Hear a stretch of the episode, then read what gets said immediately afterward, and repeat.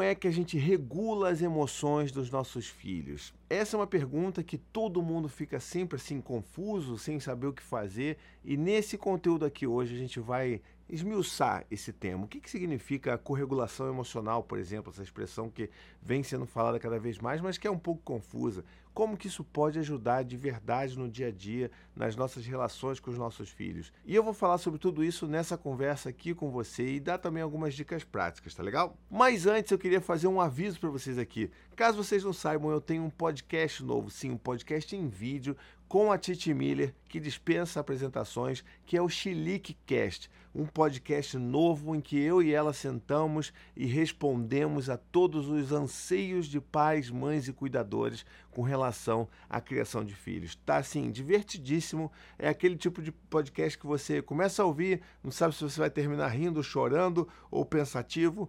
É muito, muito legal. Eu tenho certeza que você vai adorar. Então, Procura aí Chilique Cash, você vai conhecer a gente e eu tenho certeza que você vai se tornar um chile quente como todos os nossos ouvintes, tá legal? Então antes vamos pensar aqui então juntinho aqui, o que, que é regulação emocional, o que, que é corregulação emocional e o que, que uma coisa tem a ver com a outra e por que, que isso é tão importante para as crianças.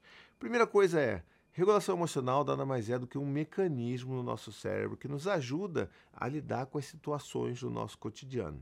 Basicamente isso. Ou seja, se eu passo por uma situação que me traz uma enorme frustração, eu tenho mecanismos aqui já elaborados, porque eu sou adulto, porque eu tenho meu cérebro já completamente desenvolvido e tudo mais, e eu vou conseguir lidar né, com essas situações de uma forma, vamos dizer assim, socialmente aceitável. Ou seja, eu não vou dar chilique, eu não vou surtar, pelo menos não com tanta frequência. Né? Só que existem, é claro, situações muito grandes que vão gerar gatilhos muito fortes em nós e que a gente vai eventualmente perder o controle, porque é normal, porque afinal de contas somos humanos. Então nessas horas as áreas do nosso cérebro se desintegram, não que elas desapareçam de desintegrar, tá? Elas elas perdem a integração umas com as outras e a gente se acaba virando refém do nosso cérebro mamífero, que é onde está ali, onde ficam borbulhando as nossas emoções, e a gente acaba se rendendo às emoções por completo, perde o controle, perde a, a, né, a, forma de pensamento lógico, a gente acaba agindo por impulso, e acontece todos os problemas, depois a gente pede desculpa, tudo isso aí que você já conhece porque você já passou por isso, né? Eu também. Então, assim, normal, tá?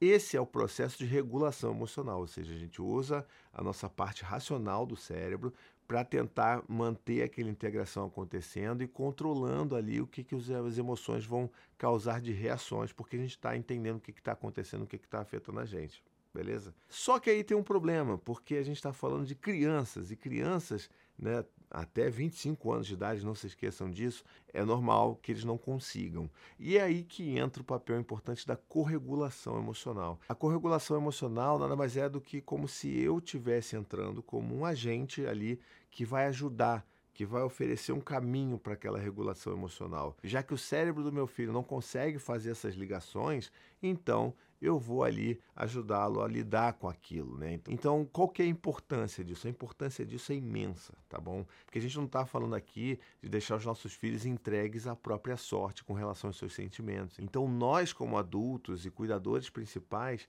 precisamos agir como correguladores emocionais, especialmente nesses primeiros anos de vida.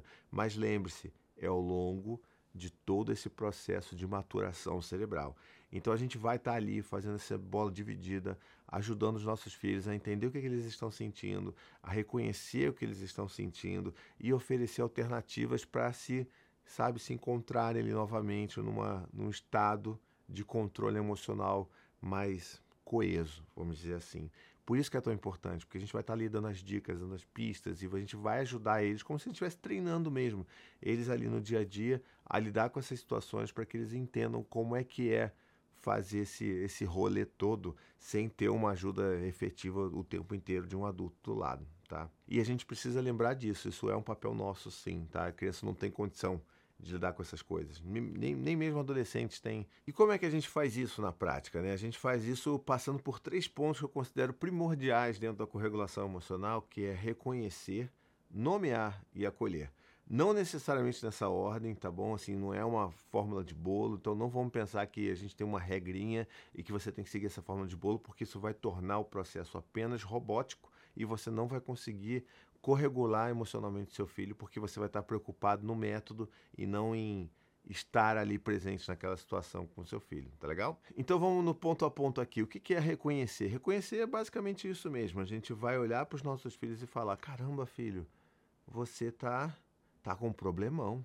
Eu tô vendo que você tá realmente com um grande problema. Então, nessa mensagem inicial, a gente consegue passar para os nossos filhos que a gente reconhece aquilo que eles estão passando e que isso é importante, tá bom? Acho que essa é a mensagem principal. E aí o segundo ponto passa por nomear, ou seja, onde efetivamente a gente vai ajudar os nossos filhos a entenderem aquilo que eles estão sentindo. A gente vai dar uma pista, vai dar uma dica, uma indicação de que, que a gente acha que eles estão sentindo. Então, então se o Gael, por exemplo, está gritando e chorando porque o Dante pegou uma bola que estava com ele, ele não queria dar na hora, ele acabou tomando da mão dele, e aí aquilo acabou escalando de uma forma rápida demais.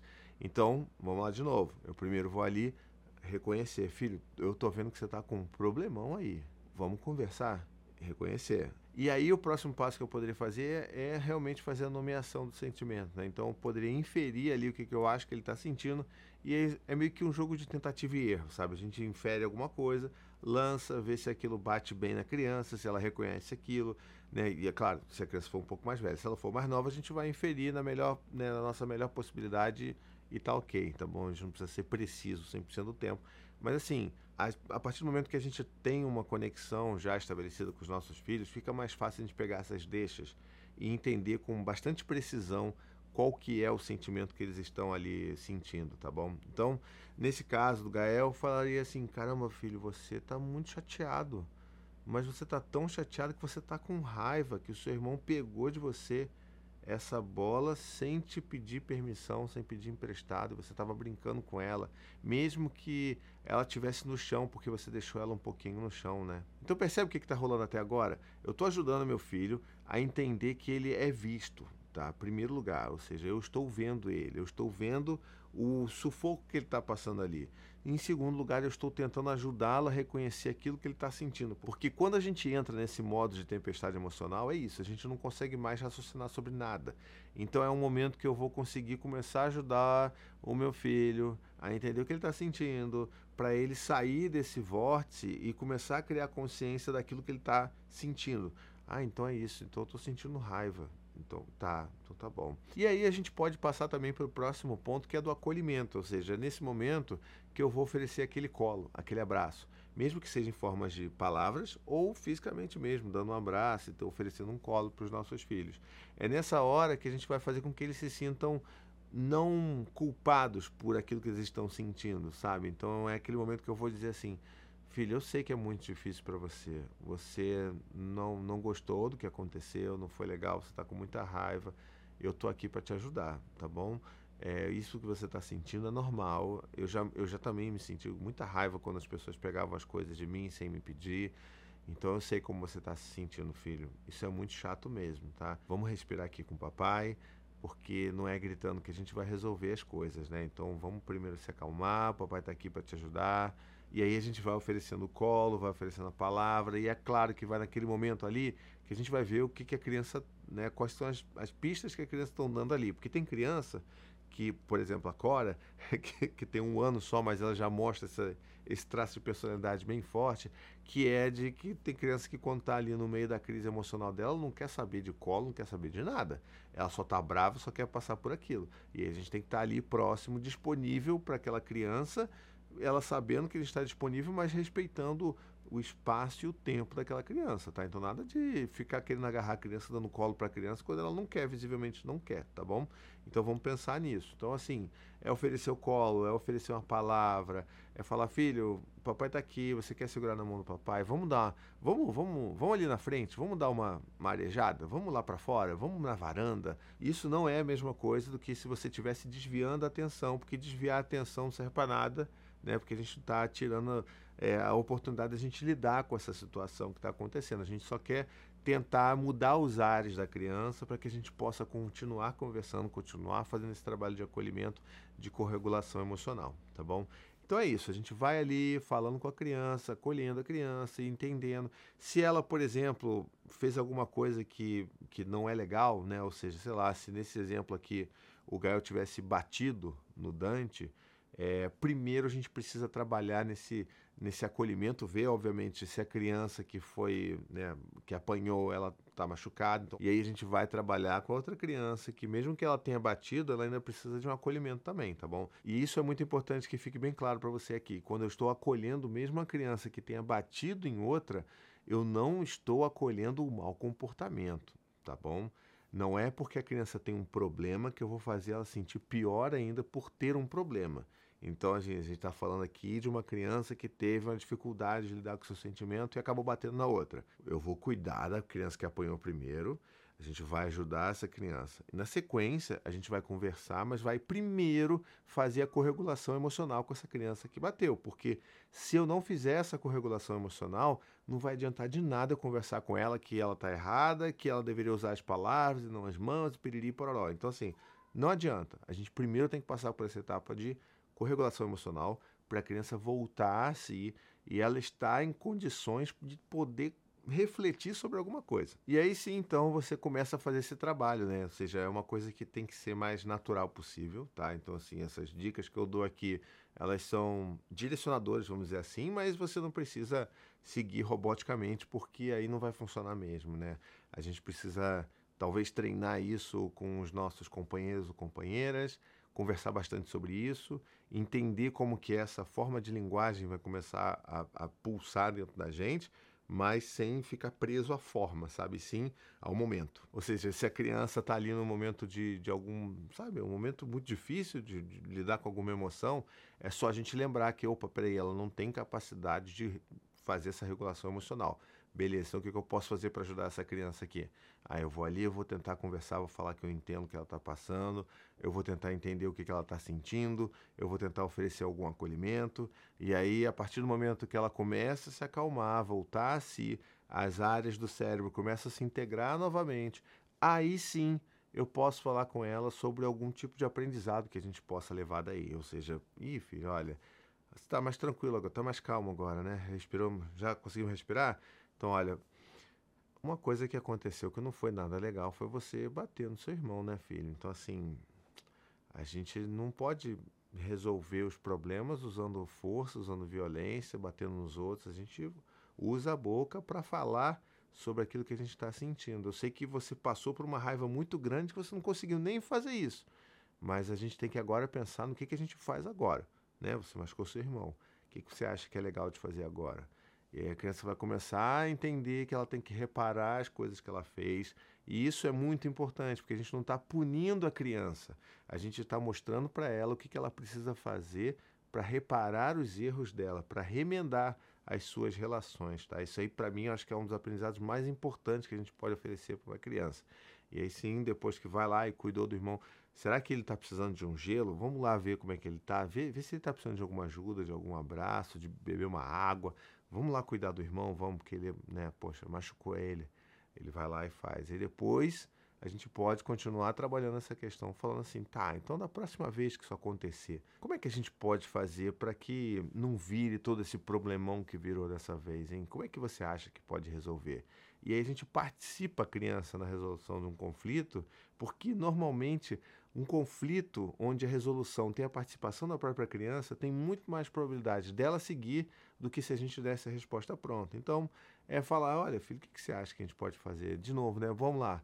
É, se a bola já estiver ali no chão e você não quiser que o seu irmão pegue, como é que a gente pode fazer para isso se resolver? E aí ele vai dar as, as, ideias dele, sabe? Ah, não, quando tiver na bola no chão, eu vou avisar, vou gritar pro meu irmão, falar assim, ó, oh, essa bola tá no chão, mas ela tá comigo. Então, ah, beleza, a gente pode fazer isso. Ou então, não, eu não vou deixar mais a bola sozinha no chão. Ou não, vamos criar um combinado de que a bola no chão não tem dono. Então, sabe assim, a gente começa a explorar uma série de possibilidades para resolver esses problemas depois que a corregulação for feita. Tá? Então, assim, vamos sempre lembrar disso. Esse tipo de coisa. Não adianta forçar a barra para resolver esse tipo de coisa enquanto né, aquela tá rolando aquela chuva torrencial ali de emoções. Então é assim que normalmente a gente consegue conduzir essas situações, tá? E agir como correguladores emocionais dos nossos filhos. Ou seja, acho que isso é, é, o mais importante de tudo. A gente entender que esse é o nosso papel mesmo, tá? É cansativo? Demais da conta. Eu tenho quatro aqui em casa, fazer quatro corregulações emocionais. Enquanto eu regulo a minha própria emoção, olha, é um barato doido aqui, tá bom? Então, assim, é, é complicado. Mas é um caminho que ele é muito recompensador, sabe? Assim, a gente vê o como que os nossos filhos ganham dia após dia inteligência emocional para falar sobre aquilo que eles estão sentindo com uma clareza, sabe? Uma, uma consciência tão límpida sobre aquilo que eles estão sentindo que a gente fala assim, caramba, eu com cinco anos não tinha a menor consciência do que eu sentia. Eu só sentia raiva, medo ou vergonha, sabe? Então, então, assim, já estamos dando um passo muito gigante em relação ao respeito à infância dos nossos filhos. Então, acho que esse é o caminho, tá? E eu queria muito saber de você, o que, que você está achando, o que, que você está pensando. Deixa nos comentários, me manda DM no Instagram, no Thiago Queiroz. Onde você quiser me contatar, me fale sobre o que, que você está passando por aí com relação a essa regulação emocional dos seus filhos. Se está difícil, se esse conteúdo aqui te ajudou de alguma forma me deixa saber que eu vou adorar entender como é que tá por aí também, tá legal? Bom, então é isso que eu queria conversar com você hoje aqui. Se você gostou desse podcast, não esquece de me ajudar a divulgar ele. Manda para alguém que você acha que tá precisando ouvir isso daqui, tá legal? Manda lá, me ajuda também a avaliar o meu podcast, onde quer que você esteja ouvindo esse, ou assistindo esse podcast, né? Então, vai lá, dá cinco estrelas, me ajuda a divulgar, manda para alguém que você acha que vai precisar, divulga no Instagram, me marca, que eu adoro ver as pessoas promovendo essas discussões aí nas redes sociais. E não esquece que semana que vem tem mais, tá bom? Um beijo, até a próxima e tchau, tchau.